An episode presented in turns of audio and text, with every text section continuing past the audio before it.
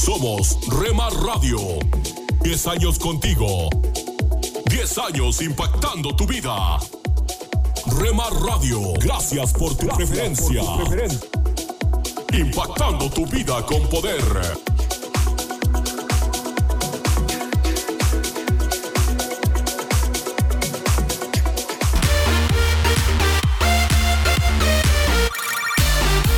Estás escuchando Rema Radio.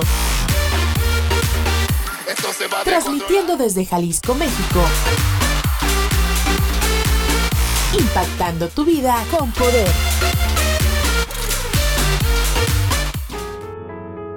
Estás escuchando Tiempo devocional, un tiempo de intimidad con Dios.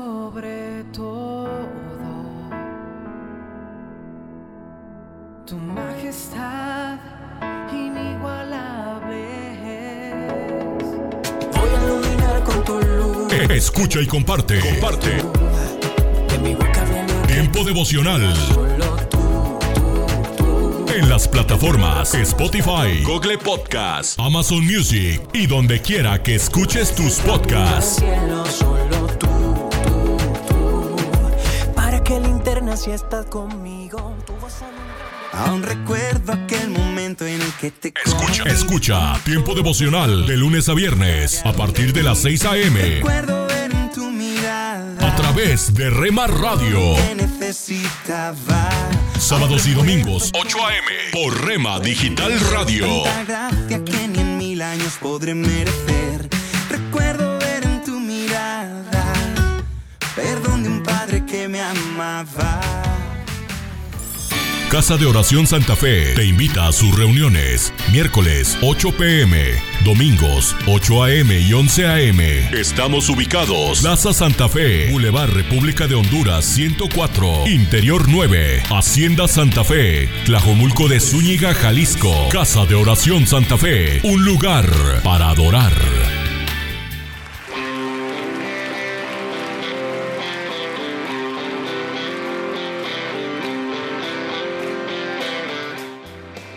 En Iglesia Puerta Abierta tendrás un nuevo comienzo. Ven con toda tu familia, todos los domingos a partir de las 5 de la tarde. Iglesia Puerta Abierta, nuevos comienzos. Privada Loma Vallarta número 39, Colonia Loma del Paraíso, tercera sección en Guadalajara. Para más información búscanos en Instagram o en Facebook como Puerta Abierta NC. En Puerta Abierta NC somos una iglesia que crece.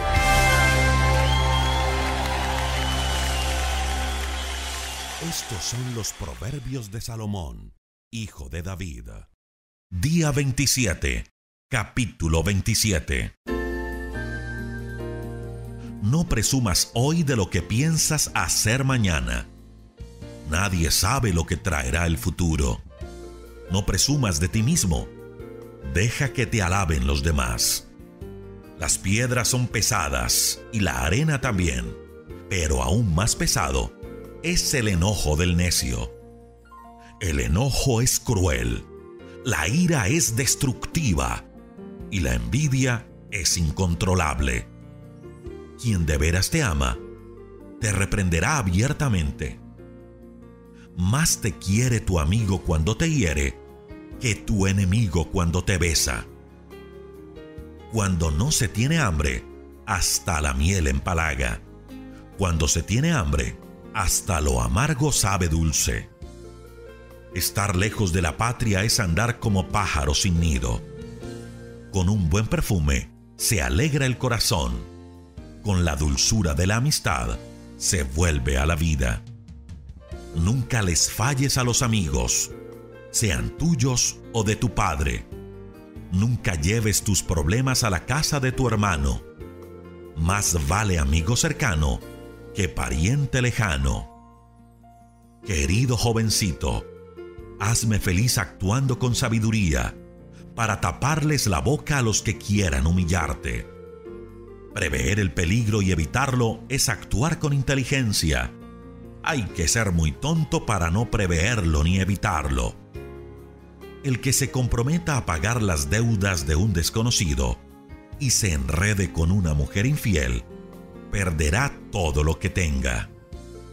Hasta el mejor saludo es un insulto grave si se hace a gritos y en la madrugada. Peor que la gotera en el día lluvioso es la persona que por todo pelea. Querer controlarla es querer atajar el viento o retener aceite en la mano. Para afilar el hierro, la lima. Para ser mejor persona, el amigo. Si quieres buena fruta, cuida el árbol. Si quieres buen trato, trata bien a tu jefe. El espejo refleja el rostro y los ojos revelan la personalidad. Hay tres cosas que nunca están satisfechas. La tumba, la muerte y la ambición humana. Con el fuego se descubre qué clase de metal tenemos. Con los elogios se descubre qué clase de persona somos. Si al trigo lo machacas, puedes quitarle la cáscara, pero al necio, aunque lo remuelas, no se le quita lo necio. Las riquezas no son eternas, ni el dinero dura para siempre. Las cosechas se acaban y la hierba se seca. Por eso, cuida bien tus rebaños. Tus ovejas te darán su lana, tus cabras te darán mucha leche, y así podrán alimentarse tú y tu familia, y hasta tus empleados. Además podrás vender tus cabras y con el dinero comprar un terreno.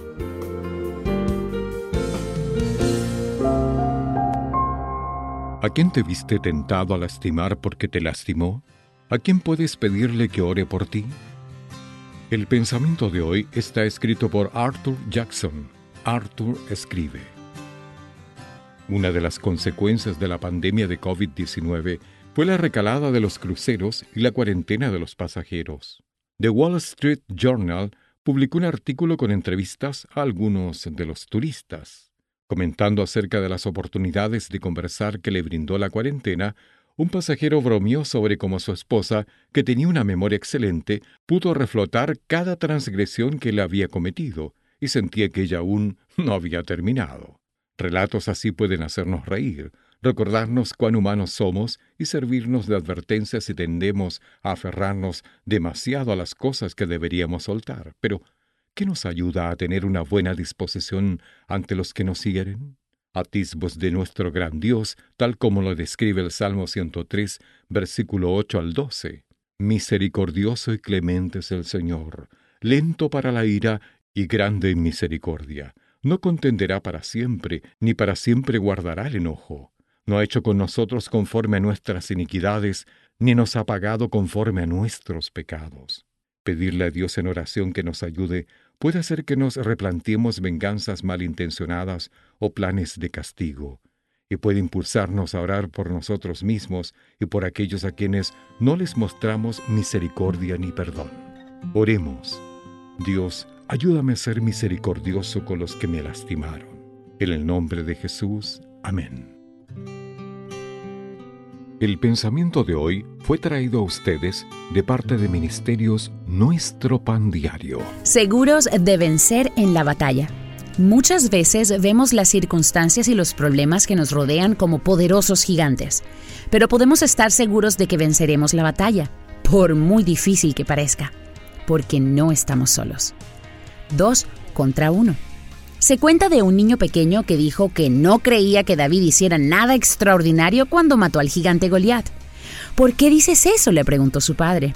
David era un hombre común y corriente que luchó contra un gigante y solo tenía una onda y unas piedras cuando fue a su encuentro. Pero David luchó contra Goliat siendo dos contra uno, dijo el muchacho. El Señor estaba con David. No fue tan fácil ganar una pelea cuando hay dos que luchan contra uno. No estás solo. Por muy difíciles que se vean las circunstancias o por grande que parezca el gigante, tenemos la victoria asegurada porque no peleamos solos. Dios va con nosotros y Él pelea por nosotros. Así que sé fuerte y valiente. No tengas miedo ni sientas pánico frente a ellos, porque el Señor tu Dios, Él mismo irá delante de ti. No te fallará ni te abandonará. Esto lo puedes leer en Deuteronomio 31.6. No tengas temor, Dios no te abandonará. Él va contigo y pelea las batallas por ti siempre. Y puedes tener la certeza de que vencerás. Pues yo te sostengo de tu mano derecha, yo, el Señor tu Dios. Y te digo, no tengas miedo, aquí estoy para ayudarte. Esto lo puedes leer en Isaías 41:13. Nuevos desafíos. Cada día trae sus propios desafíos y quizás estos últimos meses, semanas o días hayas estado enfrentando problemas que han agotado tus fuerzas. Tal vez la incertidumbre está llenando tu corazón. No permitas que la duda invada tu vida. Llena tu corazón de las promesas de Dios para ti y vive seguro de que vencerás cualquier batalla que se presente siempre y cuando estés tomado de la mano de Dios y deposites en Él y solo en Él tu confianza.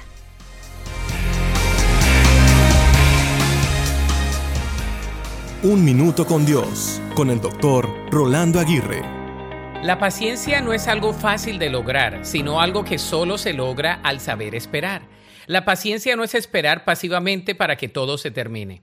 No es sobrevivir semana tras semana, mes tras mes y año tras año. No es esperar que una persona se vaya, que una oportunidad se presente, que nos cambiemos de lugar, de una posición o de una situación. La paciencia no es un objetivo al cual tenemos que llegar ni una meta que debemos conquistar. Es todo lo contrario. La paciencia es una esperanza activa, proactiva y muchas veces dolorosa, dependiente y expectante. En otras palabras, el esperar produce paciencia. Yo defino la paciencia de una manera simple. La paciencia es la ciencia de tener paz. Es saber concebir, mantener y compartir la paz personal en cada circunstancia de nuestra vida. La paciencia va conectada con la espera. No se lleva a cabo de la noche a la mañana como pasa con los agricultores. Ellos esperan con paciencia las lluvias tempranas y tardías. Ellos esperan con ansias a que maduren los preciosos cultivos. En el caminar de la fe, la paciencia es esperar para que Dios produzca el fruto reconociendo que hay algo más grande que está por venir. No es una marca de tiempo, ni es una carrera de velocidad, sino una carrera de resistencia es una maratónica de vida. El Señor es nuestra ayuda y nos hace pacientes. La Biblia dice en Proverbios 14:29, el que es paciente muestra gran discernimiento, el que es agresivo muestra mucha insensatez. Para escuchar episodios anteriores, visita unminutocondios.org. Alimento para el alma Lecturas diarias de inspiración producidas por Radio Transmundial.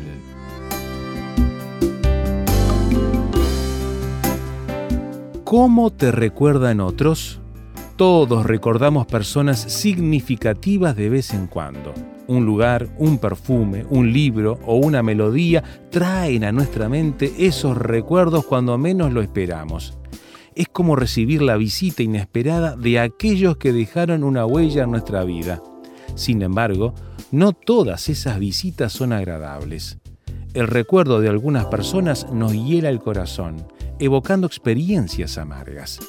De modo que por algún mecanismo que es una gracia de Dios, tendemos a olvidarlas. Recordar personas que nos hicieron daño y mantener la vivencia constante puede ser muy destructivo. Lo contrario sí es una bendición. La persona que nos ayudó quien estuvo a nuestro lado consolándonos, el gesto de amor, la palabra oportuna, el abrazo cálido, son recuerdos que cuando nos visitan llenan nuestra vida de agradecimiento y esperanza. Tal vez traigan un poco de nostalgia, pero siempre dejan un sentimiento dulce y reconfortante. Al acordarse de los filipenses, Pablo daba gracias a Dios. ¿Sucederá igual cuando alguien nos rememore? Me duele imaginar que alguien al recordarme pueda sentirse herido, abandonado o maltratado. Pido a Dios perdón por ello. Debemos vivir de tal manera que nuestro recuerdo alegre a las personas con quienes hemos tenido contacto. Eso no significará hacer concesiones o permitir a cada cual vivir a su antojo. A veces la confrontación y la reprensión oportuna ayudarán tanto a alguien que nos recordará con agradecimiento toda la vida pidamos a Dios ser el recuerdo agradecido que llena de gozo la vida de aquellos que cuando les tocó pasar a nuestro lado, fueron bendecidos por nuestra conducta. Hoy debo ser una bendición para alguien. Meditación escrita por Alberto González, Cuba.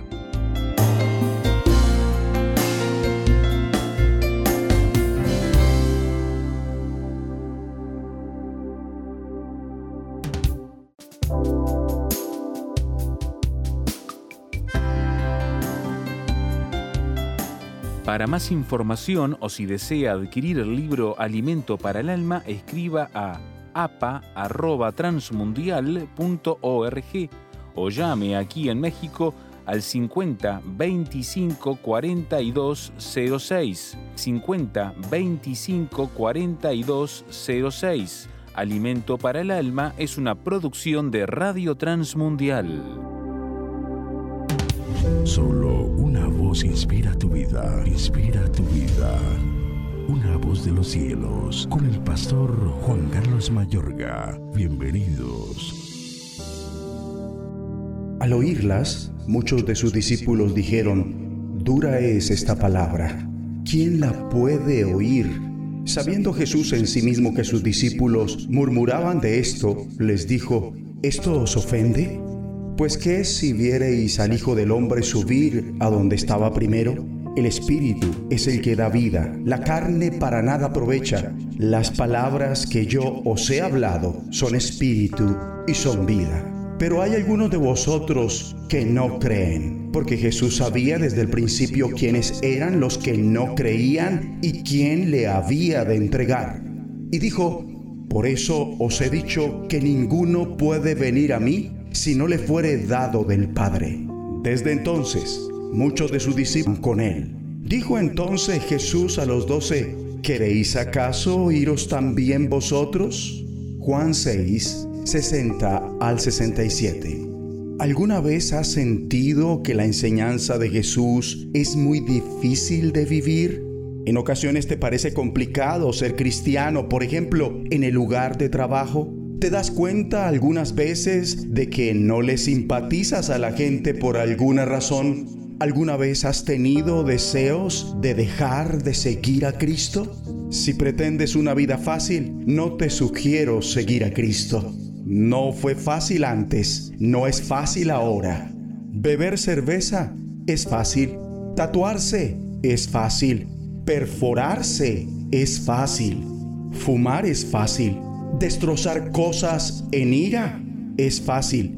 Fornicar es fácil. Pero ser cristiano es una decisión difícil. Es una verdadera rebelión. Seguir a Cristo es una decisión difícil y sin embargo, al mismo tiempo, es el camino a la vida en toda su plenitud.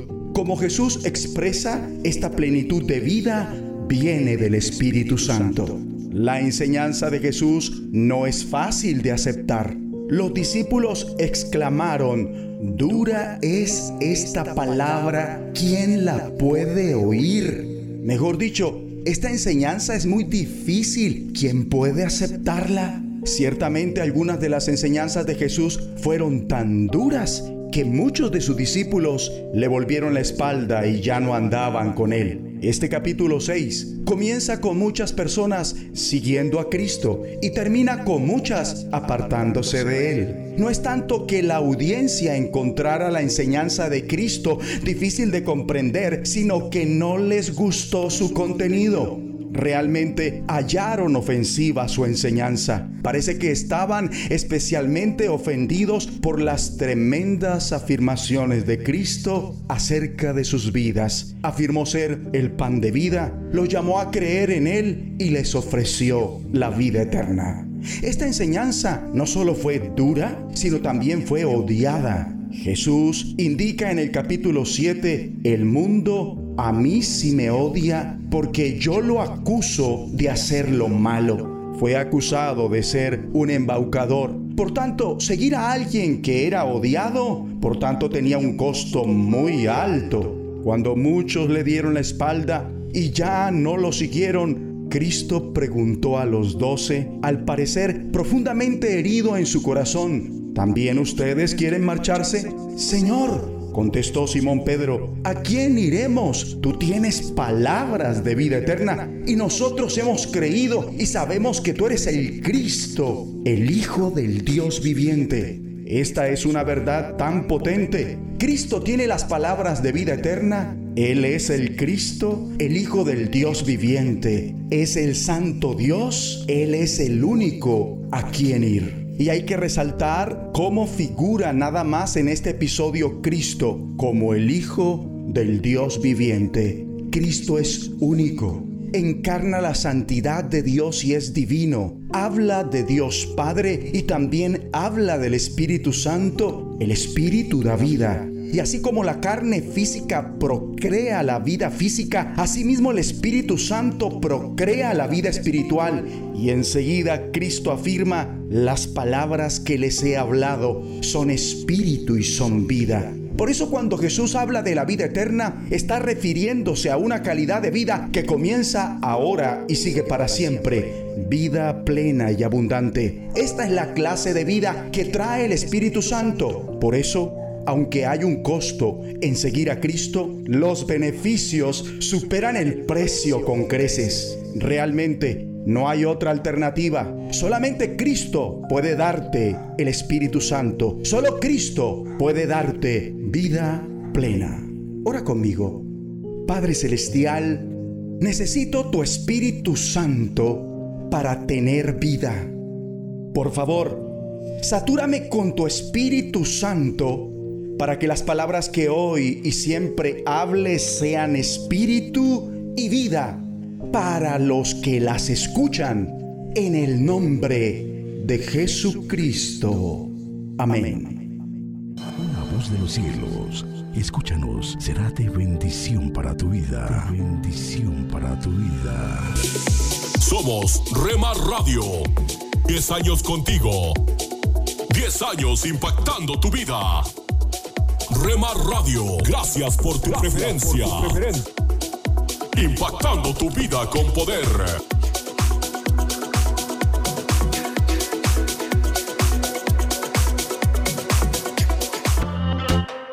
Ahora yo no me detengo, yo veo claro todo. Estás escuchando Rema Radio. Guiando. Transmitiendo desde Jalisco, México. Impactando tu vida con poder. Tu vida para que viva yo. Estás escuchando Tiempo devocional, un tiempo de intimidad con Dios. Sobre todo, tu majestad inigualable es. Voy a iluminar con tu luz. Escucha y comparte. Comparte. Tiempo devocional. En las plataformas Spotify, Google Podcast, Amazon Music y donde quiera que escuches tus podcasts. cielo solo tú, tú, tú.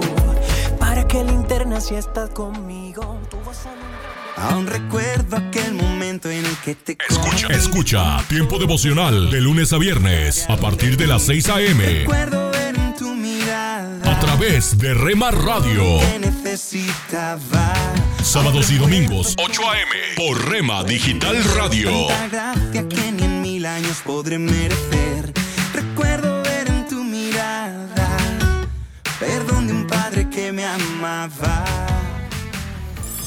Casa de Oración Santa Fe te invita a sus reuniones. Miércoles 8 pm, domingos 8 am y 11 am. Estamos ubicados. Plaza Santa Fe, Boulevard República de Honduras 104, Interior 9, Hacienda Santa Fe, Tlajomulco de Zúñiga, Jalisco. Casa de Oración Santa Fe, un lugar para adorar.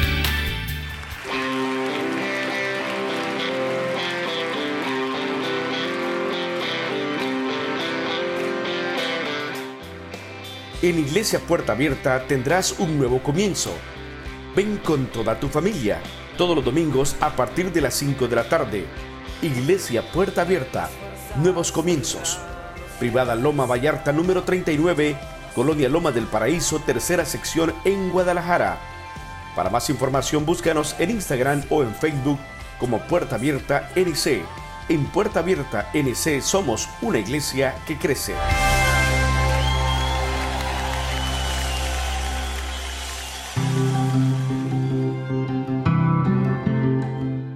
Somos mujeres de esperanza.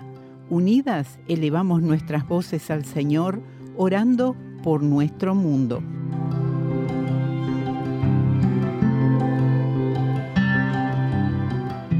Padre, gracias por las muchas oportunidades que RTM Mujeres de Esperanza en Brasil tiene para ministrar en conferencias y eventos de mujeres que las mujeres sean fortalecidas y crezcan en su amor por ti.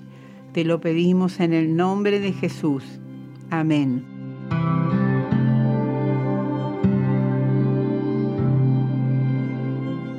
Descarga el boletín de oración con todas las peticiones del mes, artículos adicionales para sembrar esperanza en mujeresdeesperanza.org o solicítalo por WhatsApp al signo de más 598 91 610 610.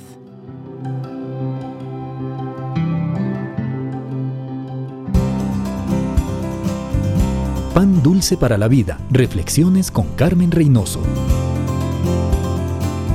Dijo un escritor famoso, los favores que recibes, escríbelos en la piedra. Los favores que haces, anótalos en la arena. El salmista tiene un corazón agradecido. Vez tras vez en la madrugada, en el día, en la noche, le escuchamos alzar su voz para agradecer. El salmista no agradece solo por los bienes que recibe y por las misericordias de Dios que son nuevas cada mañana. Agradece por sobre todas las cosas por Dios, por quién es Él, porque nos hizo, porque nos sostiene, porque nos da el privilegio de servirle, porque nos ama, nos cuida, porque es bueno, es misericordioso y su verdad es por todas las generaciones. El Salmo 100 es el canto de un corazón agradecido. Le ha agradecido a Dios por su familia, su casa, su carro, su trabajo, su salud. Le ha agradecido a Dios por ser su creador, sustentador, padre, amigo, pastor. Este es un buen momento para que usted agradezca a Dios también. Pan dulce para la vida. Reflexiones con Carmen Reynoso. Lectores de la Biblia. Bienvenidos a la sinopsis de la Biblia.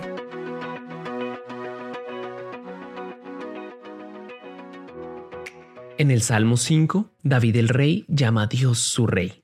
Es un acto de humildad y adoración reconocer que aunque Él es el gobernante de una nación, de todas formas está subordinado a Dios.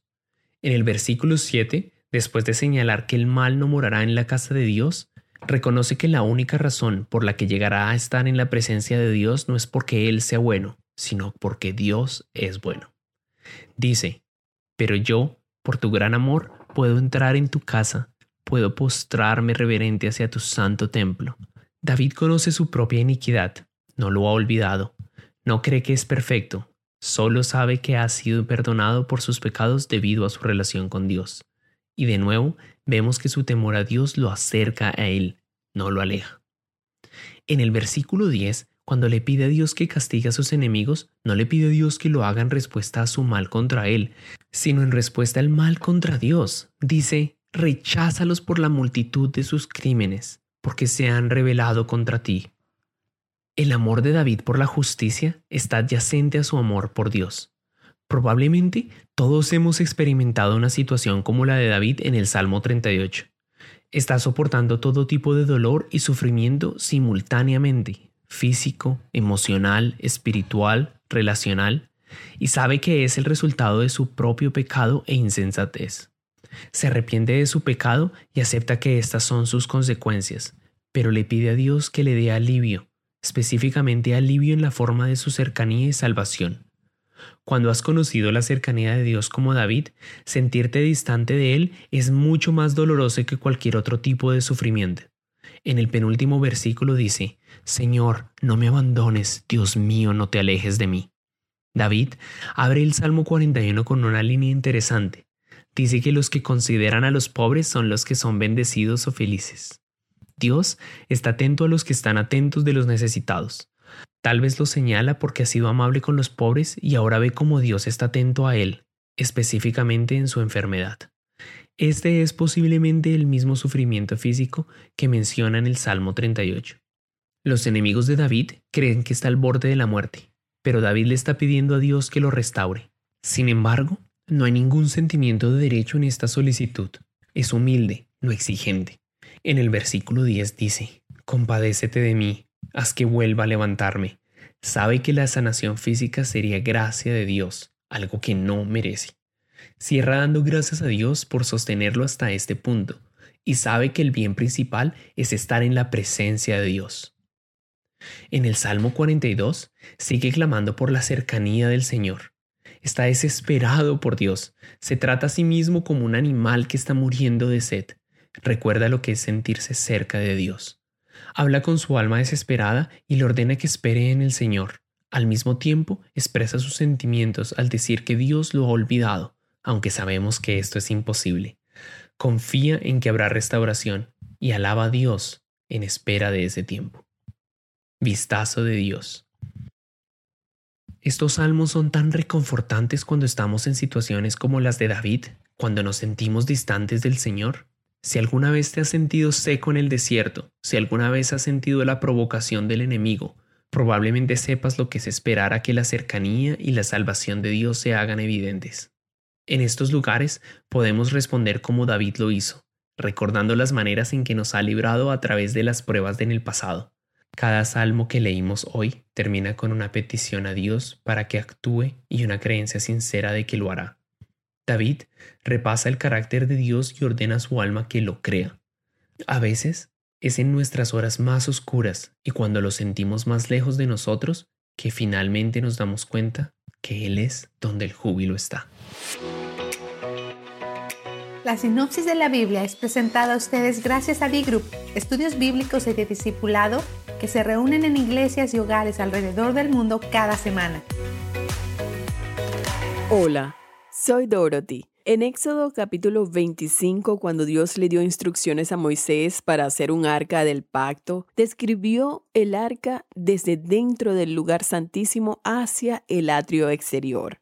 Sí, Dios comienza consigo mismo y continúa su obra hacia el hombre. Dios indica cómo un adorador podría acercarse a Él en el arca del pacto. El propiciatorio que estaba en el tabernáculo dentro del lugar santísimo simboliza a nuestro Señor Jesucristo. Sin embargo, el adorador debía tener acceso a la puerta del tabernáculo, pero tuvo que hacerlo por otra vía. Esta vía representaba a Jesús, la puerta, el camino, la verdad y la vida. El adorador debía traer su sacrificio que sería puesto sobre el altar de bronce y después ir a la fuente para lavarse y ser purificado. En Hebreos 9, 6 al 7 leemos, y así dispuestas estas cosas, en la primera parte del tabernáculo, es decir, el lugar santo, entran los sacerdotes continuamente para cumplir los oficios del culto. Pero en la segunda parte, es decir, al lugar santísimo, solo el sumo sacerdote una vez al año. Observa esto, no sin sangre, la cual ofrece por sí mismo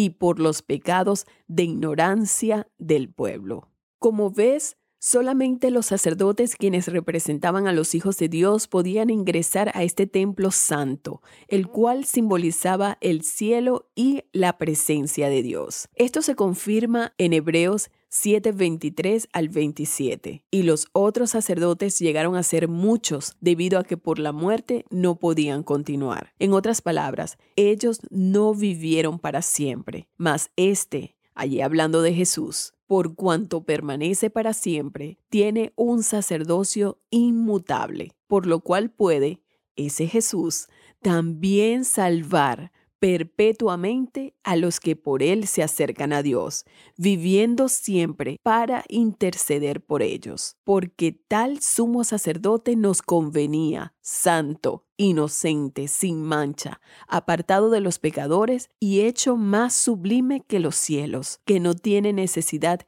cada día como aquellos sumos sacerdotes de ofrecer primero sacrificios por sus propios pecados y luego por los del pueblo, porque esto lo hizo, es decir, Jesús, una vez para siempre, ofreciéndose a sí mismo. Qué importante es darse cuenta de la diferencia. Todo lo demás era un símbolo. Jesús trajo aquello de lo cual hablaba el símbolo. En el capítulo 9 de Hebreos leemos, pero estando ya presente Cristo, sumo sacerdote de los bienes venideros por el más amplio y más perfecto tabernáculo, no hecho de manos, es decir, no de esta creación, sino por su propia sangre, entró una vez para siempre en el lugar santísimo, habiendo obtenido eterna redención para nosotros. Allí está hablando de esa redención para nosotros. Sabes, Hebreos 9.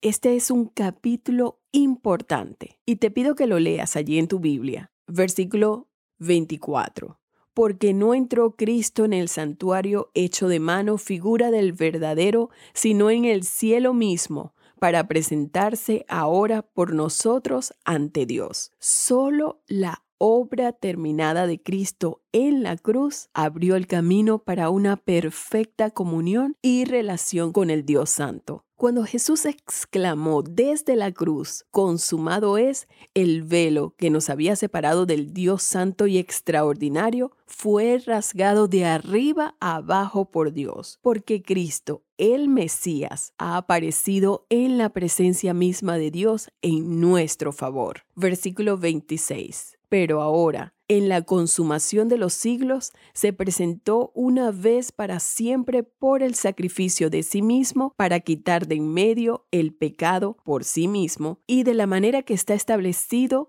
para todos los hombres que mueran una sola vez y después de esto, ciertamente el juicio. Qué importante es que hoy adores y agradezcas a Cristo, quien murió por ti, y pon tu fe en Él. Permítele a Él ser tu Salvador personal y al recibirlo en tu vida, alábale porque ahora tienes acceso directo a Él a través de nuestro intercesor, el Señor Jesucristo. Lecturas diarias de unánimes. La lectura de hoy es tomada del libro de Josué. Allí vamos a leer del capítulo 1 los versículos del 5 al 7, que dice, Nadie podrá hacerte frente en todos los días de tu vida. Como estuve con Moisés, estaré contigo. No te dejaré ni te desampararé. Esfuérzate y sé valiente porque tú repartirás a este pueblo como heredad la tierra que juré dar a sus padres. Solamente esfuérzate y sé muy valiente, cuidando de obrar conforme a toda la ley que mi siervo Moisés te mandó. No te apartes de ella ni a la derecha ni a la izquierda, para que seas prosperado en todas las cosas que emprendas. Y la reflexión de este día se llama Cuando no hay nada que perder. Era el año 1816.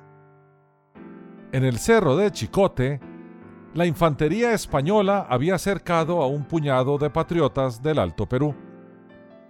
Viendo insuperable la situación, el soldado Pedro Loaiza gritó, yo no me entrego al enemigo. Y se lanzó al precipicio. El comandante Eusebio Lira, testigo del arrojo de Loaiza, no podía quedarse atrás. Así que tomó impulso para lanzarse él también y proclamó, Moriremos por la patria. Pero segundos antes de lanzarse al vacío, lo atajó José Santos Vargas, tambor mayor de la banda de músicos, con estas palabras. Moriremos si somos sonsos.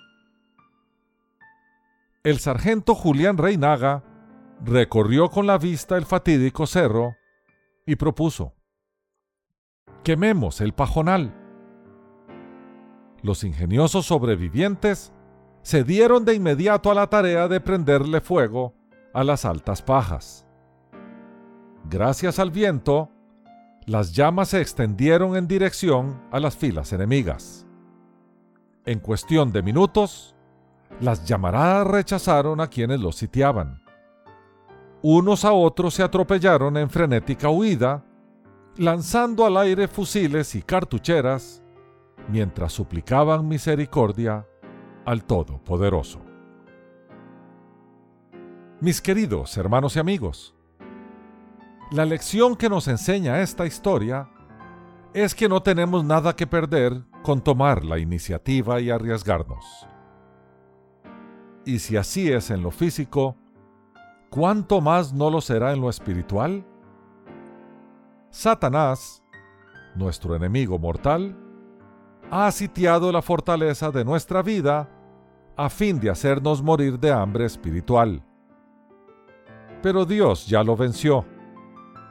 Ganó la victoria cuando dio a su Hijo Jesucristo para que muriera en la cruz por nuestros pecados. Él siempre toma la iniciativa, como nos cuentan las escrituras en la lectura de hoy referente a Josué. Y luego nos manda a esforzarnos y ser valientes.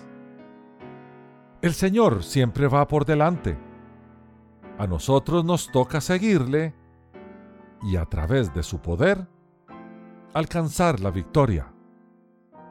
De esa manera seremos más que vencedores en aquel que nos amó.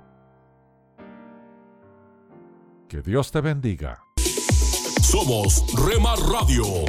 10 años contigo. 10 años impactando tu vida. Remar Radio, gracias por tu preferencia. Impactando tu vida con poder.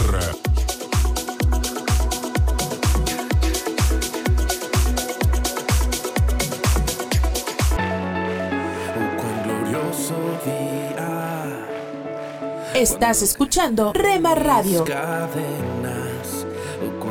Transmitiendo desde Jalisco, México. Impactando tu vida con poder. Estás escuchando Tiempo devocional, un tiempo de intimidad con Dios.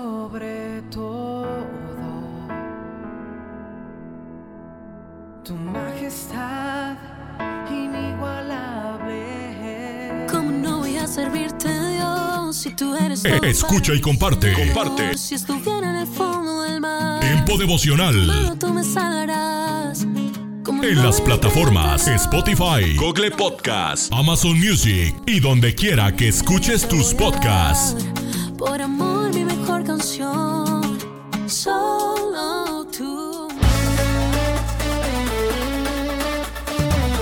Escucha. Tiempo devocional de lunes a viernes a partir de las 6 a.m. A través de Rema Radio. Sábados y domingos 8 a.m. por Rema Digital Radio. Sobre mis pies tu luz brilló. No hay llanto, tristeza, ya no hay más dolor. La cruz fue la llave de mi salvación. Mi vida Casa de Oración Santa Fe te invita a sus reuniones. Miércoles 8 pm, domingos 8 am y 11 am.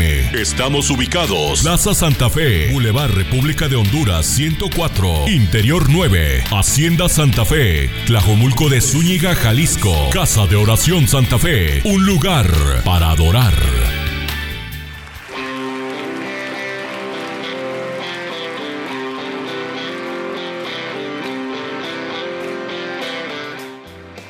En Iglesia Puerta Abierta tendrás un nuevo comienzo. Ven con toda tu familia, todos los domingos a partir de las 5 de la tarde. Iglesia Puerta Abierta, nuevos comienzos.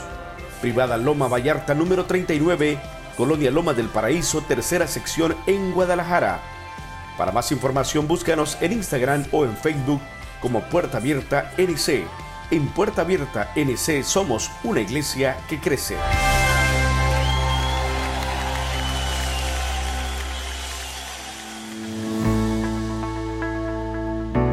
Tome unos momentos para recibir ánimo y renovación con pautas para vivir.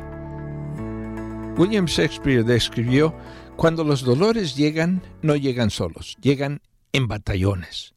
Cuando los desafíos tocan a su puerta, traen compañeros con ellos, parecen venir en pandillas.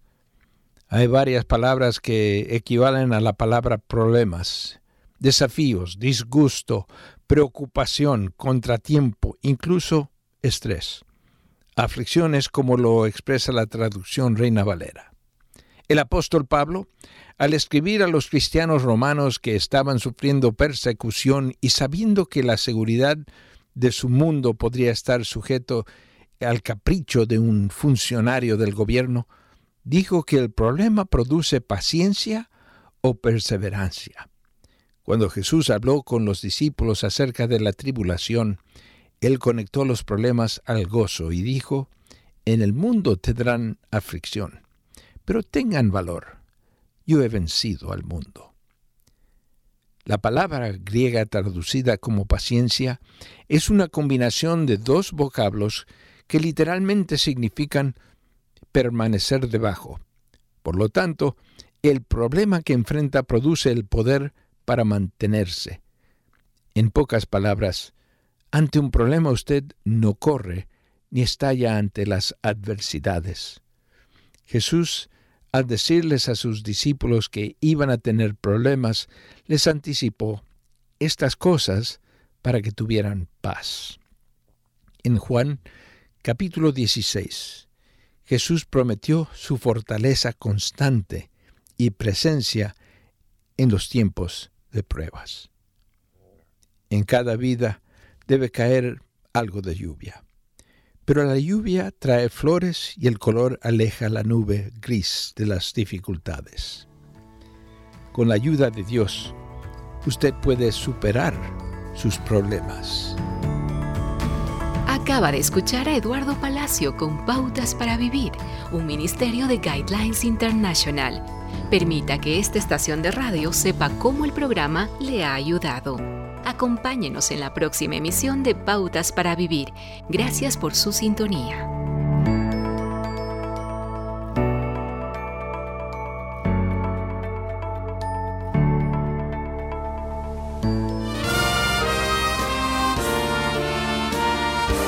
Presentamos La Buena Semilla, una reflexión para cada día del año.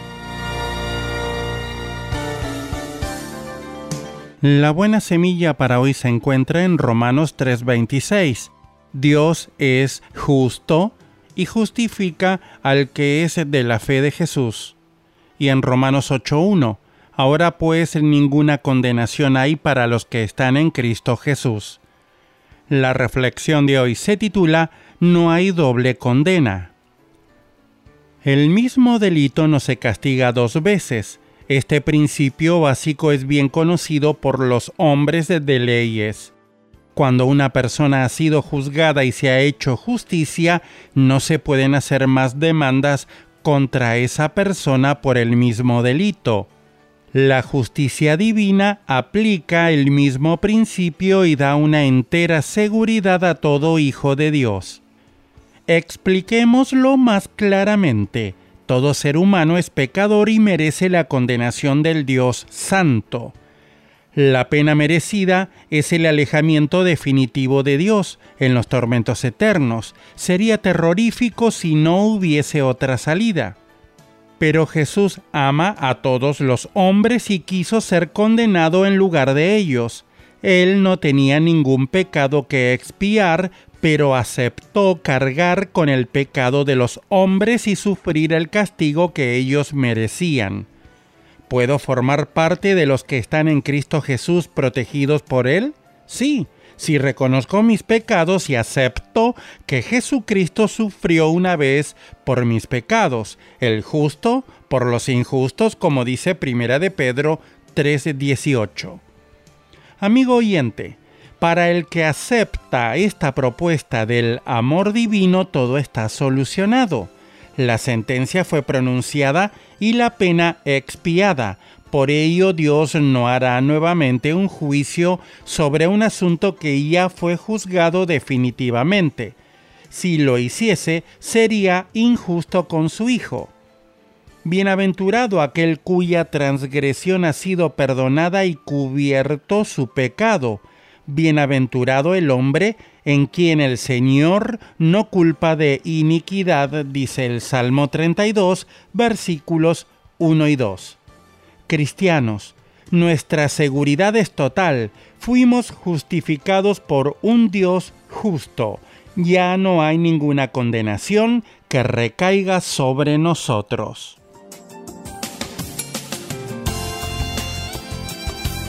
Para escuchar este y otros programas, le invitamos que visite nuestra página web en labuenasemilla.com.ar.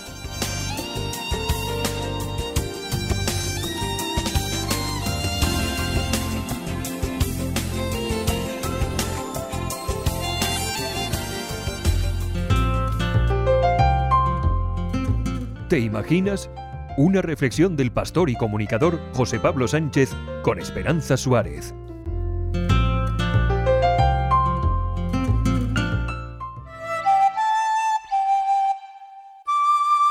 El pastor Summer, nombre ficticio, decidió quedarse en Siria durante la guerra para servir a su comunidad en la ciudad de Tartus, que dispone de una base naval clave para la defensa del país.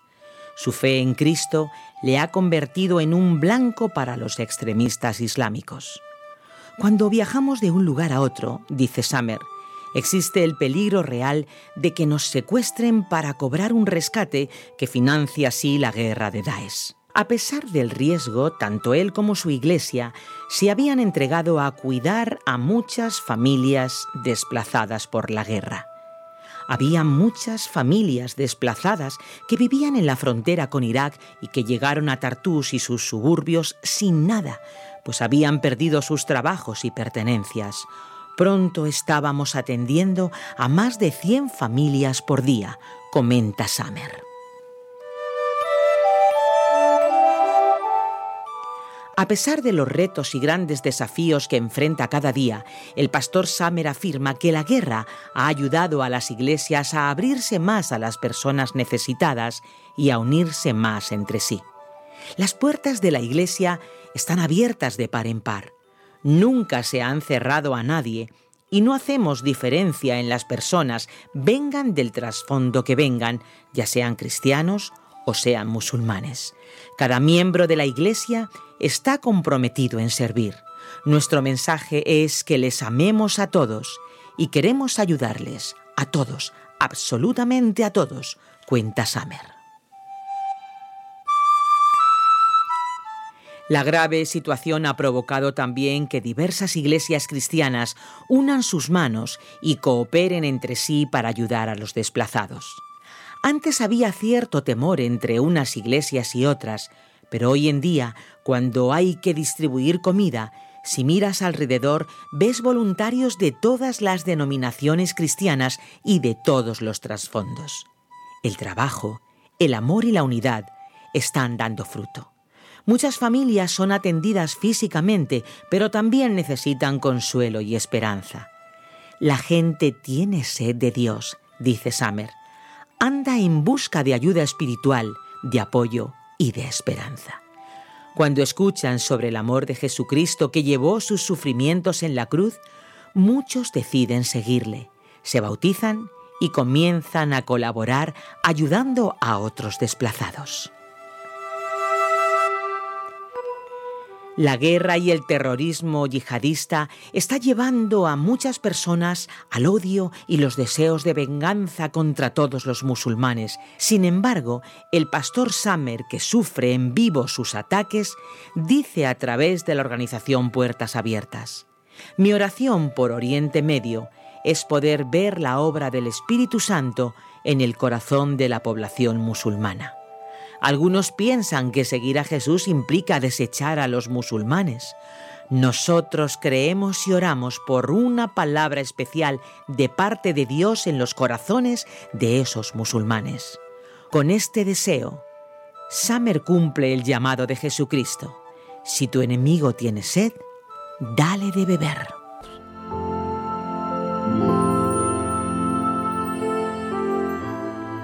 ¿Te imaginas vivir día a día con el temor de ser secuestrado cada vez que sales a la calle?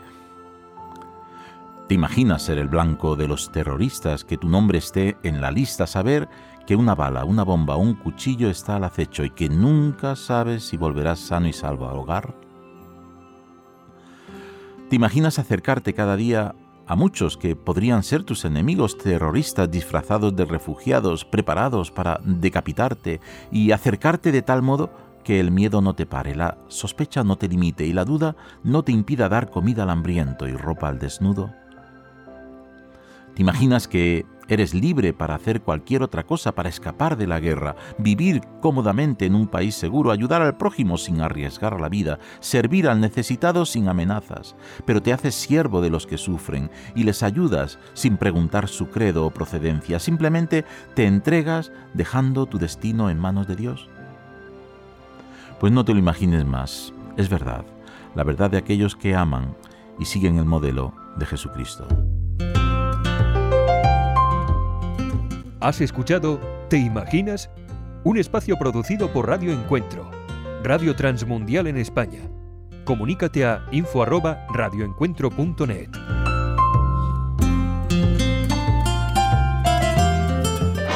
Un mensaje a la conciencia.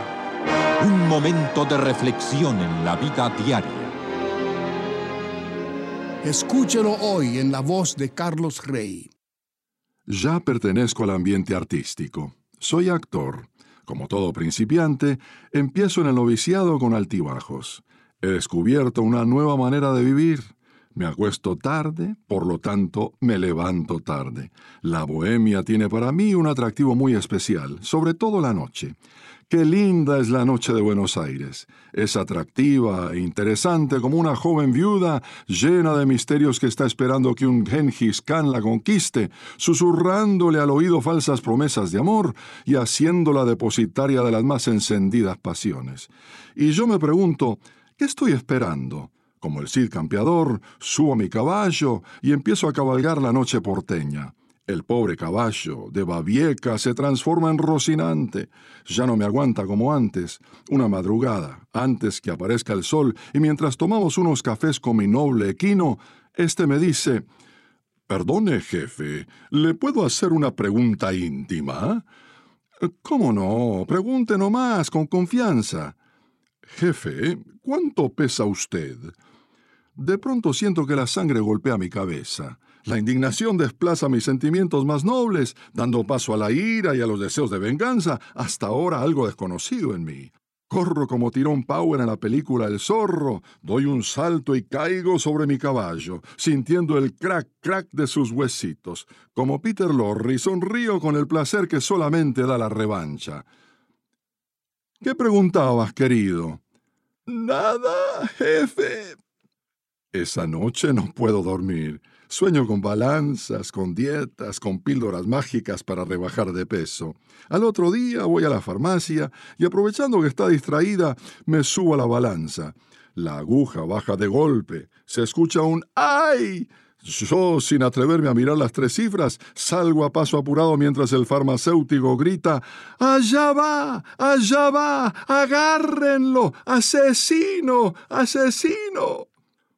En estos recuerdos de su vida artística, Jorge Porcel, en su autobiografía titulada Risas, aplausos y lágrimas, insinúa que el estilo de vida que adoptó al comenzar su carrera como humorista argentino contribuyó en gran parte a empeorar su estado físico y, por consiguiente, a que se le conociera en el mundo del espectáculo como el gordo Porcel es que la vida bohemia a la que se refiere, por tratarse de un género de vida irregular y desordenado, si bien cobra tal fama tarde o temprano, la paga muy caro. De ahí que diga el refrán, quien siembra abrojos no ande descalzo. Gracias a Dios, durante los últimos años de su vida, Porcel cambió su manera de vivir y acató aquel refrán aplicándolo a la inversa. No dejó de andar descalzo, pero sí dejó de sembrar abrojos. Y para completar, comenzó a practicar el refrán positivo que dice, quien bien siembra, bien cosecha.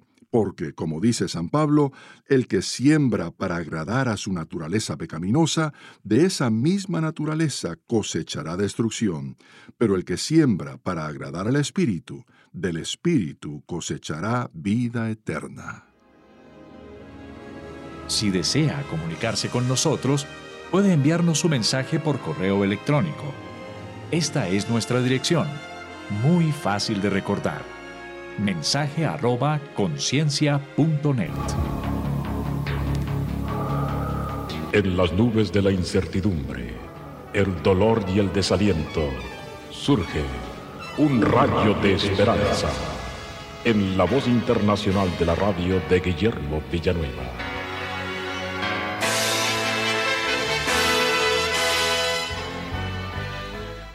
El hombre era de Australia, un aborigen de color negro. Este hombre estaba mostrando un arma que utilizan para cazar, que se llama el boomerang. Es de madera, tiene un lado plano y el otro lado convexo en forma de C. Y lo interesante, este aborigen decía, era que lanzaba fuertemente este boomerang y hacía un recorrido en forma de círculo de aproximadamente unos 45 metros de diámetro, pero esta arma, este boomerang, volvía otra vez a él, regresaba al lugar de donde se había lanzado. Esto nos habla acerca también de lo que dice la palabra del Señor en Números en su capítulo 32, versículo 23. Si así no lo hacéis, he aquí habréis pecado ante Jehová y sabed que vuestro pecado os alcanzará, llegará a nosotros. Dice también la palabra del Señor en Gálatas 6:7, no os engañéis, Dios no puede ser burlado, pues todo lo que el hombre sembrare, eso también segará. Y los juicios del Señor son todos justos y rectos. Así es que la Biblia nos habla que como el boomerang el pecado también vuelve a nosotros y nos alcanza. Cuando cometemos pecados tarde o temprano, este nos va a destruir físicamente. La ira y el enojo que parecen tan inofensivos para nosotros, sin embargo va a producir enfermedades estomacales o del hígado o enfermedades nerviosas. Una hija tuvo un problema terrible con su padre que le produjo una úlcera estomacal. También los temores, algunos piensan que ellos no son pecado, pero Dios dice que sí. Las preocupaciones, la ansiedad son pecado. Un señor llamado Jerry Perubich tenía tanto temor a la muerte, él tenía tanta ansiedad en su vida, estaba muy preocupado por la situación del mundo, que se desplomó mental y emocionalmente. Padeció en su mente por muchos años hasta que recibió a Cristo en su corazón. Porque todo lo que el hombre sembrare, eso también segará. El uso de la droga, aunque produce euforia en el presente o éxtasis, va a alcanzar a la juventud y a los adultos que la usan. Asimismo, el cigarrillo destruye el aparato respiratorio, perjudica nuestra propia sangre y tarde o temprano nos va a alcanzar. Recuerdo aquel hombre que se estaba muriendo por causa de haber fumado. Su aparato respiratorio estaba totalmente destruido. El alcohol asimismo va a destruir tarde o temprano nuestro cuerpo. Dios dice en su palabra que todo lo que el hombre sembrar eso también segará. Asimismo la pornografía. Si queremos sufrir problemas nerviosos o mentales, entonces entreguémonos a la pornografía y no solamente va a destruir nuestra mente y nuestro sistema nervioso, sino nuestra vida espiritual. Por lo tanto, la única forma de evitar que este terrible pecado nos destruya, todos los pecados nos destruyan, vamos a acogernos a Cristo, invitarle a nuestro corazón, limpiarnos con su sangre y vivir en Él, y tendremos la victoria sobre el pecado. Amén. Esperamos que esta audición, un rayo de esperanza, haya penetrado en su corazón. Si en algo podemos servirle, por favor dirija su correspondencia a Guillermo Villanueva. Apartado 77-335, México, Distrito Federal, 11200. Le invitamos para que nos sintonice a esta misma hora y por esta misma estación. Muchas gracias por la amabilidad de su atención. Somos Rema Radio. 10 años contigo. 10 años impactando tu vida. Rema Radio, gracias por tu preferencia. Impactando tu vida con poder.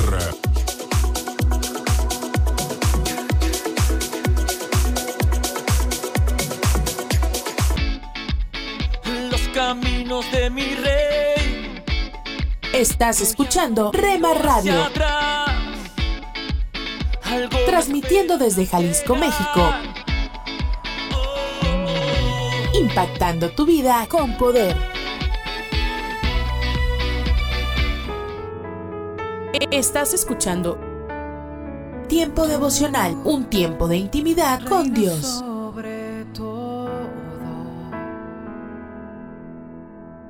Tu majestad inigualable. Mi identidad está en la roca. Eh, Escucha y comparte. Comparte. Mi salvación en Tiempo devocional. En las plataformas Spotify, Google Podcast, Amazon Music y donde quiera que escuches tus podcasts. Dios me has escogido,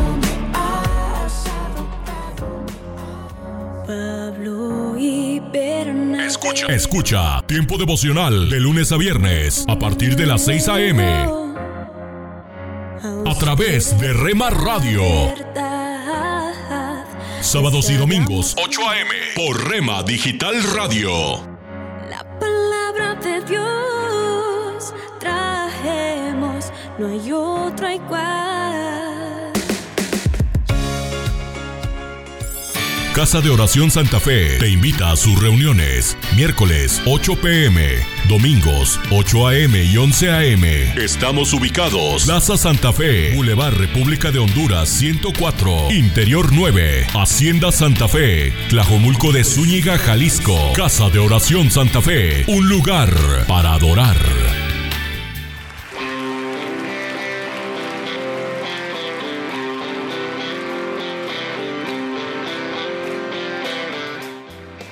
En Iglesia Puerta Abierta tendrás un nuevo comienzo. Ven con toda tu familia, todos los domingos a partir de las 5 de la tarde. Iglesia Puerta Abierta, nuevos comienzos. Privada Loma Vallarta número 39, Colonia Loma del Paraíso, tercera sección en Guadalajara. Para más información búscanos en Instagram o en Facebook como Puerta Abierta NC. En Puerta Abierta NC somos una iglesia que crece.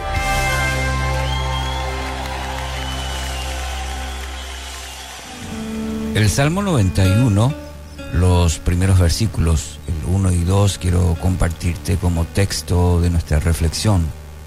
El que habita al abrigo del Altísimo morará bajo la sombra del Omnipotente. Diré yo a Jehová, esperanza mía y castillo mío, mi Dios en quien confiaré.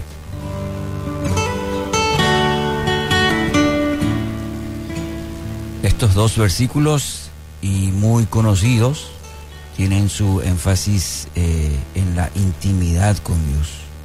El salmista resume los principales atributos ah, para referirse a Dios en estos versículos. Elión, altísimo, el Shaddai, todopoderoso, Yahvé, Jehová, Elohim, Dios, ¿Y por qué es importante eh, al mencionar el salmista tantos atributos de Dios, altísimo, todopoderoso, eh, Dios? Porque solo quien desarrolla una intimidad profunda, íntima con Dios, lo puede conocer a ese Dios, puede conocerlo a plenitud. Hay un reconocimiento por parte del salmista de su majestad, del poder, del dominio, de la soberanía de Dios. No es, no es simplemente una teoría. No era una cuestión de cumplir una larga lista de requisitos. No, conocía, intimaba con Dios, conocía a ese Dios. La pregunta entonces en base a este texto es, ¿cuánto usted conoce a Dios? ¿Cuánto conocemos a Dios? O mejor sería, ¿cuánta intimidad tiene con Dios? Los términos aquí en el texto del Salmo 91, en estos primeros dos versículos, habitar, morar, evidencian que el salmista anhelaba siempre esa relación cercana, profunda con Dios. Aunque muchos hablan de la providencia de Dios y dicen creer que Dios cuida a los suyos, pocos están dispuestos a dejar su seguridad completamente a Él. Esta frase lo dijo una vez Juan Calvino. Y viene bien al, hablar sobre este tema de hoy. Porque a través de toda la historia cristiana encontramos personas que han rendido toda su vida a Cristo. Y cuando me refiero a toda, eh, es así, es completa, es total, una entrega a Dios. Así también personas que dicen tener fe, pero que en el diario vivir demuestran que viven presas del temor, de la ansiedad, de la preocupación. Y así, y así van, así caminan, así andan. Los mayores testimonios de la providencia de Dios, querido oyente, no se van a dar nunca en la pasividad de nuestra vida. No, la fe se desarrolla o desarrolla sus músculos en las pruebas, como dice una frase. La fe desarrolla los músculos o sus músculos en las pruebas, en las pruebas, en las adversidades. Es ahí donde la fe toma vigor o no no se van a dar nunca cuando al creyente no, no le pasa nada. Eso debería ser una señal de alerta. ¿Mm? Cuando reconocemos nuestra necesidad de Él, de Dios, nuestro Padre, y tomamos la firme decisión de acercarnos más, como el salmista, de conocerlo más a aquel que todo lo puede, aquel que nos creó, al Todopoderoso, al Altísimo, al Omnipotente.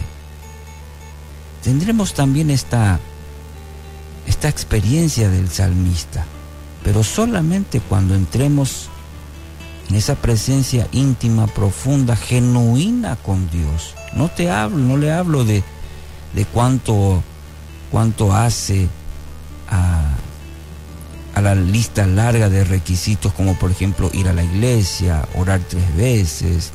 No, no, hablo de conocerlo a Él en intimidad. Que como el salmista usted puede, pueda decir, conozco a ese Todopoderoso, experimento a Dios, a ese Altísimo cada mañana. El Omnipotente está conmigo todos los días, lo conozco.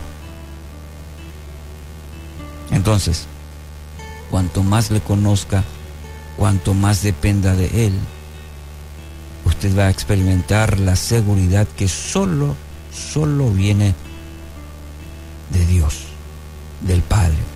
Su promesa afirma que será su Dios de toda esperanza. Así que hoy, querido oyente, puede cambiar sus temores por la fe en aquel que todo lo puede entonces haga eh, suya esta declaración. Como el salmista, diga esta mañana, diré yo a Jehová, esperanza mía y castillo mío, mi Dios en quien confiaré. Que así sea. Esto es la palabra para ti hoy.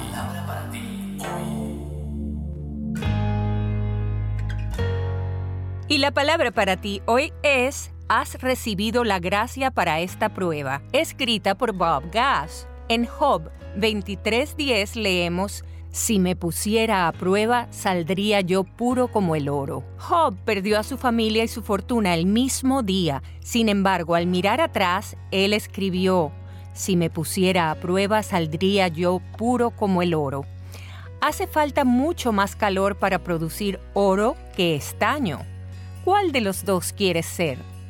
Para disfrutar de la bendición que Dios tiene en mente para ti, tienes que aprobar las pruebas de la vida.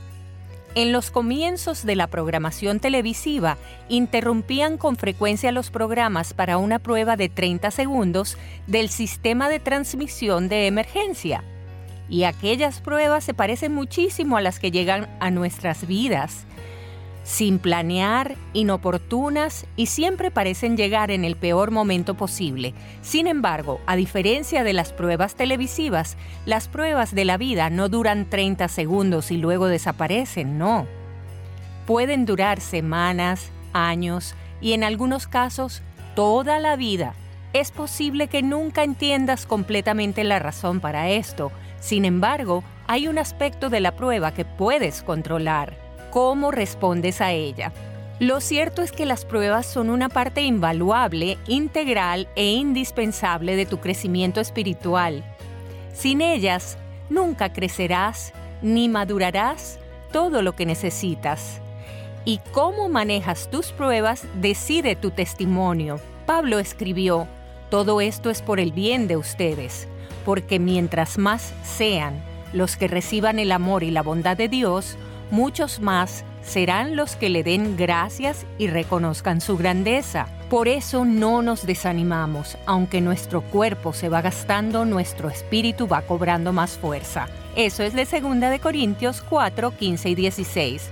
En resumen, has recibido la gracia para esta prueba. Hola amigo, te saluda Johnny Erickson Tada. El kintsugi es un método japonés para reparar cerámica rota. Unen piezas rotas y llenan las grietas con un agente de unión de oro que hace que la pieza brille y se mire hermosa. La filosofía detrás de la técnica es reconocer que la pieza estaba rota y en lugar de tapar las áreas rotas, el alfarero hace resaltar las grietas con un oro deslumbrante. Creo que a Dios le ha de gustar el método de kintsugi, pues cuando nuestras vidas son destrozadas por una terrible prueba, Él nos vuelve a unir de una manera mucho más hermosa que antes. Él acentúa su gracia a través de los pedazos rotos de tu vida, para que todos la vean. Romanos 8 dice que Dios obra todo para nuestro bien. Entonces ten fe. Dios hará algo hermoso de aquello que hoy parece estar roto en tu vida. Es el momento de abrir nuestra mente y corazón para que juntos comencemos a vivir en bendición, en oración y en victoria me levanto hoy. La dosis diaria con William Arana. ¿Conoces el juego del dominó? ¿Lo has jugado alguna vez? Sí, el de las fichitas normalmente casi siempre son blancas con punticos negros. Y cuando yo era muchacho eh, jugábamos con algunos amigos, pero en mi país hacia la costa eh, se juega mucho, juegan muchísimo el dominó. Y me puse a reflexionar sobre este juego. ¿Y sabes qué es lo extraño de este juego? Es que se gana perdiendo. Sí, hay que perder para ganar. Tienes que perder tus fichas. El que primero se deshace de sus fichas gana el juego. Tienes que dar para obtener, perder para ganar, ser reducido a nada para llegar a, la cima, para llegar a la meta, para decir gané. No es como el béisbol, el fútbol, etcétera, el tenis, muchos juegos en los que el mayor número de carreras, de puntos o anotaciones va a determinar al ganador. No, en el dominó el que triunfa es el que primero llega a la nada. La regla del hombre natural es Consigue todo lo que puedas. La regla del hombre espiritual debería ser da todo lo que puedas. ¿Sabes una cosa? En la esfera espiritual solo conservamos para siempre aquello que damos. Y en la vida cristiana En la vida como creyentes, como hijos de Dios, muchas veces las victorias más significativas, más importantes, vienen disfrazadas en un atuendo de derrota. Y debemos reducirnos a nada antes de llegar a ser algo. La semilla que se guarda en el granero se enmohece y se deteriora, pero si se bota en el suelo, aumenta 30, 60 y hasta un 100%. Si el grano de trigo no cae en la tierra y muere, queda solo. Eso dice la palabra de Dios, nuestro manual de instrucciones en Juan 12:24. Hoy quiero que recuerdes que Jesús lo dio todo, que Él es el mayor ejemplo. Y yo sé que muchos de pronto se han burlado de ti cuando te ven sin nada, pero debes entenderlos porque tú estás en un proceso. Muchos te señalan porque has tomado una decisión en tu vida de seguir a Cristo. Y ellos desconocen que Dios ha depositado en ti el poder para hacer todo de nuevo. Tú no eres bendecido o bendecida por lo que tienes. Es lo contrario. Tu bendición es la que provoca que lo tengas. Todo lo que vas a tocar va a prosperar en el nombre de Jesús. Y es por eso que si algo o algún proyecto fracasa, como ese sueño, ese negocio, esa relación o tus finanzas, Tú nunca vas a ser un fracasado o una fracasada, recuérdalo. Solo estás siendo procesado y has sido un gran ejemplo que a veces hay que perder para ganar. Y eso no lo van a entender las personas. Cuando Jesús está siendo crucificado, padeciendo por tu causa y la mía, justo poco antes de morir le gritaban, no que eres hijo de Dios, ¿por qué no te salvas a ti mismo? Claro que sí era hijo de Dios. Sin embargo, Jesús en ese proceso no se iba a detener a defenderse delante de ellos. No, dijo algo interesante y te lo comparto. Padre, perdónalos porque no saben lo que hacen, no saben lo que están diciendo. Eso es una gran enseñanza. Es lo que les quería enseñar o decir es que no saben que soy el Hijo de Dios, no saben que si quisiera me bajaría de esta cruz, no saben que hoy muero, pero ante muchos parecería fracasar, pero era la vida y la victoria para cada uno de nosotros. Él no necesitaba demostrar su poder solo para que ellos vieran, porque sabía que era necesario padecer todo esto y su poder era tan grande que al perder la vida volvió a vivir. Sí, lo hizo de nuevo. Su bendición y su fe no dependían de esa cruz, ni de quienes se burlaban, mucho menos de la muerte. El único fracasado resultó ser el enemigo que no pudo vencerlo. Con esto te digo, lo importante no es que ellos lo sepan, sino que tú lo creas. No importa el escenario que estés viviendo hoy, ni quiénes se quedan para vivirlo contigo, mucho menos de los que se fueron para ver tu fracaso. Lo que importa es lo que llevas dentro, ese sueño que por más levantamientos que surjan, sabrás que se va a cumplir.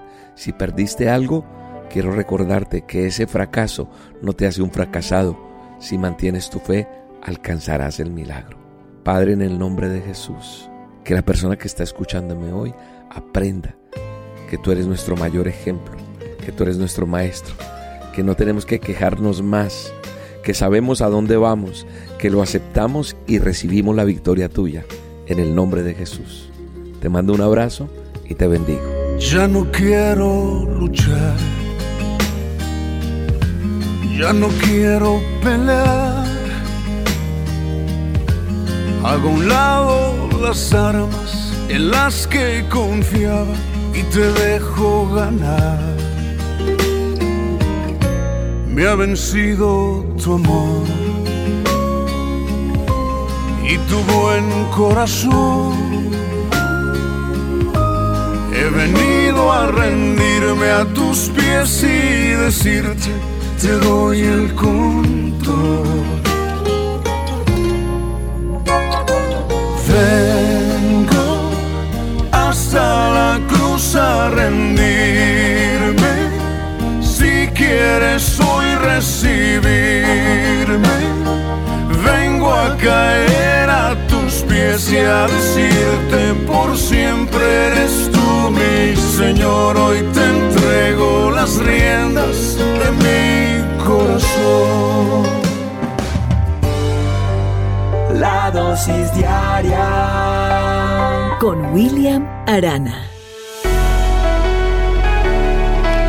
León Tolstoy, este escritor ruso, dijo lo siguiente, no se vive sin la fe.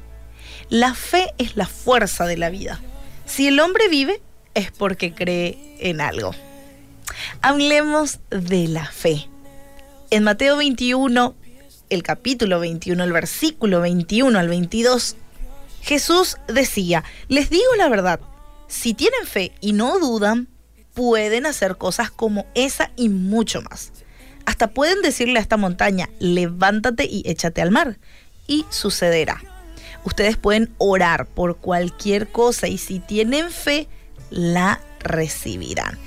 La oración es el medio que tenemos nosotros, los creyentes, para poder comunicarnos con Dios.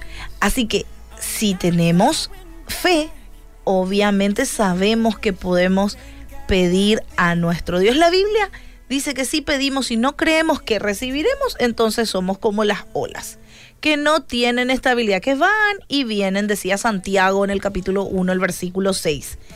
Tenemos fe no porque creemos que podemos lograr nuestros objetivos con nuestros propios medios, sino porque nuestra fe está posicionada en el único que lo puede hacer, que es Dios.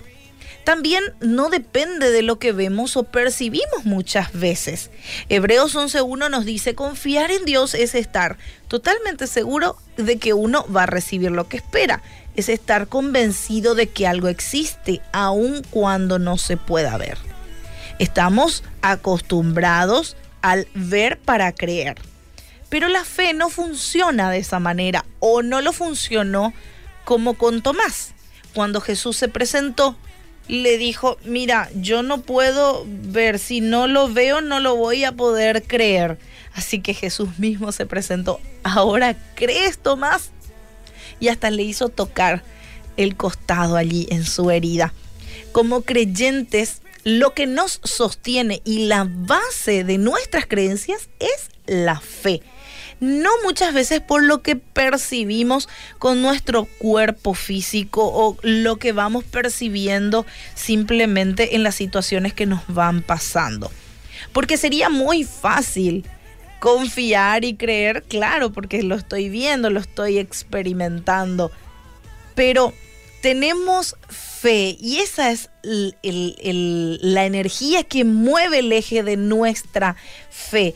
A menudo siempre es sencillo confiar en el Señor cuando vemos indicios que nos indican ya que Él va a actuar conforme a, los, a lo que nosotros pedimos, pero nos desanimamos cuando no es así.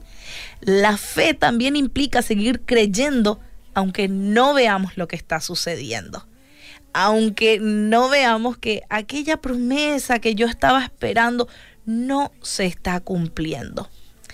Y así es necesaria también la fe para agradar a Dios. No podemos llevar peticiones a alguien en quien no creemos luego que nos va a dar o no creemos ni siquiera que existe. La Biblia dice que no podemos ser gratos ante los ojos de Dios si no tenemos fe. Y es que para ser amigos de Dios hay que creer que Él existe. Pues justamente eso es lo que eh, en eso se basa nuestra fe en el Señor. Y vemos un montón de situaciones, un montón de historias bíblicas donde nos habla acerca de la fe, como hombres que no estaban viendo creyeron. Creyeron y le fue contado por justicia, decía justamente la Biblia de uno de estos grandes hombres de fe. Ahora, me decís, Anita, ¿yo puedo pedir entonces un auto y se me va a conceder ahora mismo? No lo sé.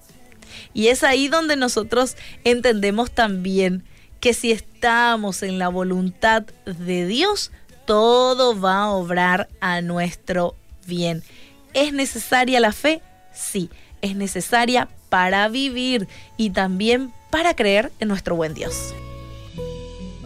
Párate a un lado Observa el paisaje a tu alrededor.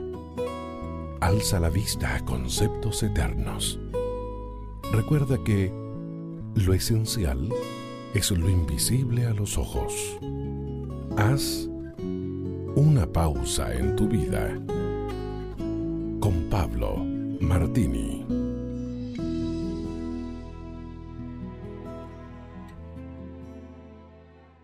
Nuestros ojos transcurre un proceso fantástico llamado globalización.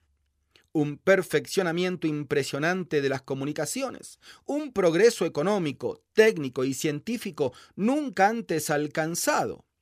A la vez, observamos con dolor cómo los invitados a esta propuesta postmoderna son una minoría. Al mismo tiempo, somos también espectadores de la incongruencia de un problema creciente de destrucción del medio ambiente, que cuestiona radicalmente el sentido mismo del progreso que antes mencionábamos y de la civilización humana.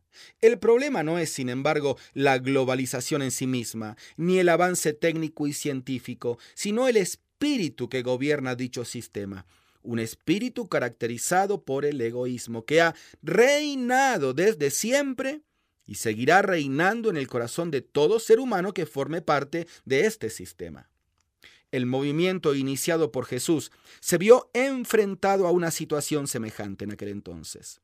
El imperio romano aparecía también como contracultura propuesta y los cristianos no tenían ninguna posibilidad de pensar o construir un sistema alternativo.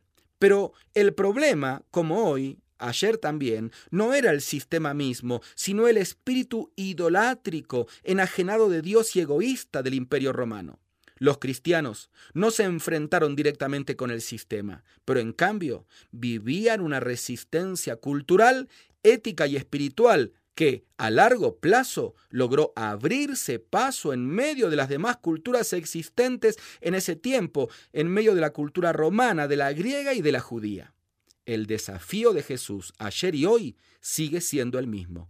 Los cristianos vivían en el imperio romano, pero no eran del imperio. ¿Y tú? ¿Estás con el mundo o en el mundo, pero con Jesús? Usted puede conseguir estas mismas reflexiones como texto de lectura para cada día del año adquiriendo el libro devocional Una pausa en tu vida. Si desea saber más de nuestro ministerio, visite nuestro sitio en internet labibliadice.org. Gracias por escucharnos. Somos Rema Radio. 10 años contigo. 10 años impactando tu vida. Rema Radio, gracias por tu preferencia. Impactando tu vida con poder.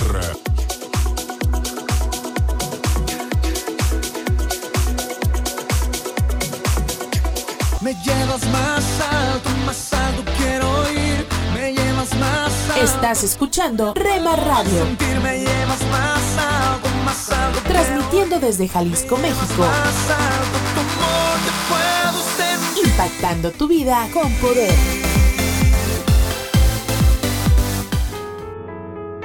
Estás escuchando Tiempo devocional, un tiempo de intimidad con Dios.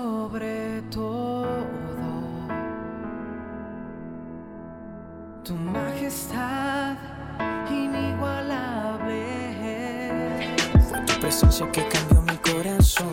Escucha y comparte. Comparte. El dolor, no te imaginas cuánto. Tiempo devocional. A mi friend Espíritu Santo. En las plataformas Spotify, Google Podcast, Amazon Music y donde quiera que escuches tus podcasts.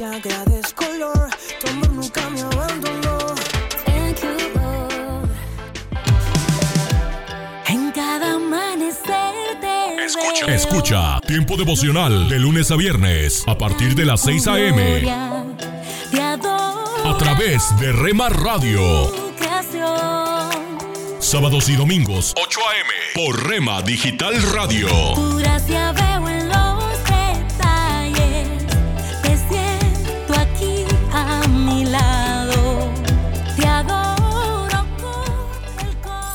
Casa de Oración Santa Fe te invita a sus reuniones miércoles 8 pm, domingos 8 am y 11 am. Estamos ubicados Plaza Santa Fe, Boulevard República de Honduras 104, Interior 9, Hacienda Santa Fe, Tlajomulco de Zúñiga, Jalisco. Casa de Oración Santa Fe, un lugar para adorar.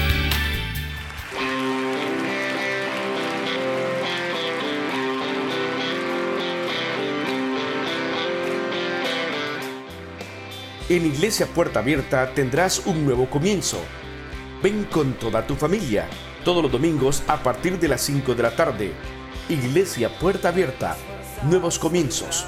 privada Loma Vallarta número 39, Colonia Loma del Paraíso, tercera sección en Guadalajara. Para más información búscanos en Instagram o en Facebook como Puerta Abierta NC. En Puerta Abierta NC somos una iglesia que crece.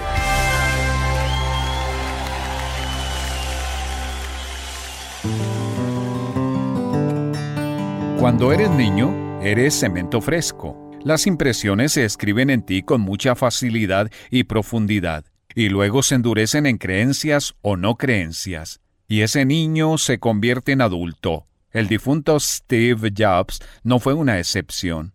El revolucionario y genio de las comunicaciones de la empresa Apple ha sido descrito como intrigante pero inescrutable. Y mientras luchaba contra el cáncer, él abrió algunas ventanas en su mente y alma al autor que estaba escribiendo la historia de su vida. Según su biografía, Steve Jobs estudió durante años el budismo zen. Un artículo publicado por un destacado medio de prensa decía, nunca volvió a la iglesia después de ver una foto de niños hambrientos en la portada de la revista Life y le preguntó a su pastor de la escuela dominical si Dios sabía lo que le sucedería. Tenía 13 años en ese momento. En un artículo separado, el mismo medio incluyó esta observación espiritual hallada al final de su biografía. Al cristianismo se le acaba la sustancia cuando se basa demasiado en la fe en lugar de vivir como Jesús o ver el mundo como Jesús lo vio. Hoy quiero tener una palabra contigo acerca del tema ver lo que Jesús ve. En las palabras de Steve Jobs sobre Jesús había un destello de la verdad fundamental que responde a tantas preguntas espirituales.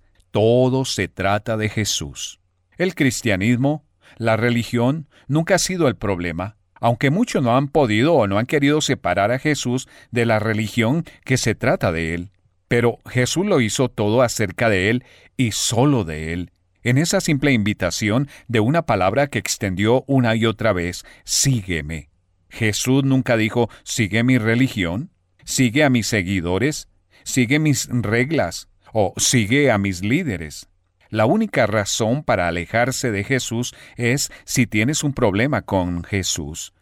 Y en cuanto a ver el mundo como lo vio Jesús, él lo vio roto porque la gente pasaba junto a los heridos ensimismada, como la historia del buen samaritano. Él vio el mundo frío, solitario y retorcido porque cada persona ha elegido ignorar las instrucciones del fabricante y trata de convertirse en su propio Dios para su propia vida. Y eso nos ha traído un mundo de familias sangrando, un acaparamiento codicioso que produce hambre global y un drama sin fin de personas que son utilizadas, abusadas, ignoradas y pisoteadas. ¿Y qué pasa con esos niños hambrientos? Jesús dijo cuando nos acercamos a ellos para ayudarlos. Todo lo que hicieron por uno de mis hermanos, aun por el más pequeño, lo hicieron por mí. Y nuestra palabra para hoy de la palabra de Dios en Mateo capítulo 25 versículo 40 en el Nuevo Testamento dice, todo lo que hicieron por uno de mis hermanos, aun por el más pequeño, lo hicieron por mí. Jesús está tan personalmente identificado con aquellos quienes sufren en nuestro mundo que Él toma el trato que les damos a ellos como el trato que le damos a Él. Este Jesús de quien todo se trata vino aquí, como varón de dolores, hecho para el sufrimiento, traspasado por nuestras rebeliones y molido por nuestras iniquidades. Eso dice Isaías capítulo 53 versículos 3 y 5. Ese fue el Dios que dejó el trono para morir en una cruz. Es un Dios en quien puedes creer que está solo por encima de todos los aspirantes a dioses del panteón espiritual de la tierra. Y en última instancia, encontramos en Jesús al único hombre entre los miles de millones que han vivido, que ha regresado de la tumba y que prometió la vida eterna a todos aquellos que le seguirían. Y surge una pregunta, mientras todavía puedes decidir, ¿alguna vez has hecho de este Jesús tu Jesús? ¿Puedes imaginarlo llamando tu nombre hoy y diciendo, sígueme? Él murió por ti. Resucitó de entre los muertos para probar que puede darte vida eterna. Él está esperando que te acerques y le digas, Jesús, perdóname. soy tuyo. A pesar de toda la niebla de todas esas espiritualidades sofisticadas y de las religiones en duelo en nuestro mundo, existe un Dios, un Salvador real. Él es el Dios que colgó de una cruz y murió para darte perdón y vida eterna. A veces tenemos la idea equivocada de que Dios nos hará la vida más fácil después de la salvación.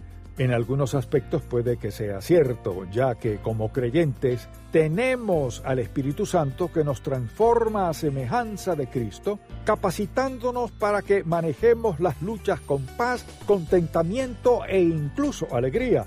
Pero ser cristiano no nos libra de los problemas ni de las dificultades, Todavía estamos en un estado caído y por eso seguimos luchando con el pecado. Nuestra redención total se hará realidad con el regreso de Cristo cuando nuestros cuerpos sean resucitados a su estado glorificado. Gime al saber que el mundo no es su hogar o ha permitido que sus afectos e intereses sean dominados por esta vida terrenal. Para más información, visite encontacto.org. Les habla Henry Tolopilo, voz del programa Gracia a vosotros en otro momento de gracia. En un libro que habla sobre la tranquilidad del mar, dice que la superficie del mar tiene oleaje, pero tiende a calmarse, y en lo profundo todo es inmóvil. Oceanógrafos han encontrado restos de plantas que parece que no han sido movidas por años. Como cristiano usted puede experimentar paz en su alma a pesar de las circunstancias difíciles. Es el resultado de que usted le pertenece al príncipe de paz. Mientras viva obedeciendo a Cristo, su paz reinará en su corazón y lo protegerá de lo que las circunstancias le puedan traer. Les habló Henry Tolopilo, esperando que nos acompañe en otro momento de gracia.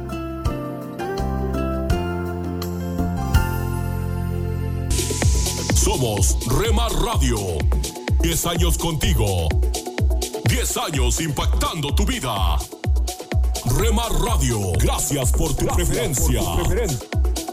Impactando tu vida con poder.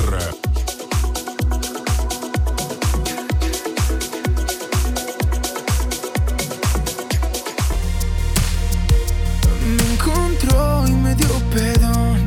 Estás escuchando Rema Radio. Jesucristo en la razón. Transmitiendo desde Jalisco, México. Impactando tu vida con poder. escondido en tu corazón. Quiero siempre. Estás escuchando Tiempo devocional, un tiempo de intimidad con Dios. Sobre todo, tu majestad inigualable.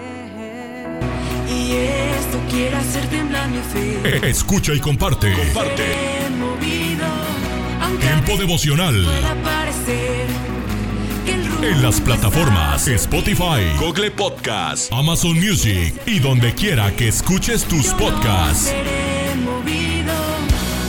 No hay experiencia terrenal. Me he llamado tantas veces te he ignorado. Escucha. Escucha Tiempo devocional de lunes a viernes a partir de las 6 a.m. Través de Remar Radio.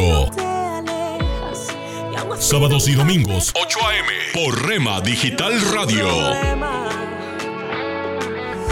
ti me acerco, ya no quiero alejarme. Si caigo, sé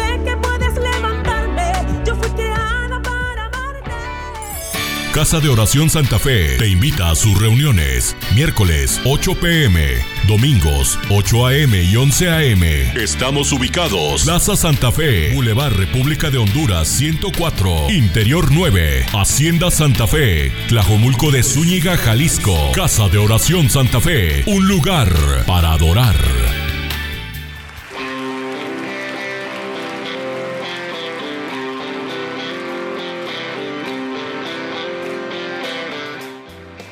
En Iglesia Puerta Abierta tendrás un nuevo comienzo. Ven con toda tu familia, todos los domingos a partir de las 5 de la tarde. Iglesia Puerta Abierta, nuevos comienzos. Privada Loma Vallarta número 39, Colonia Loma del Paraíso, tercera sección en Guadalajara. Para más información búscanos en Instagram o en Facebook como Puerta Abierta NC. En Puerta Abierta NC somos una iglesia que crece.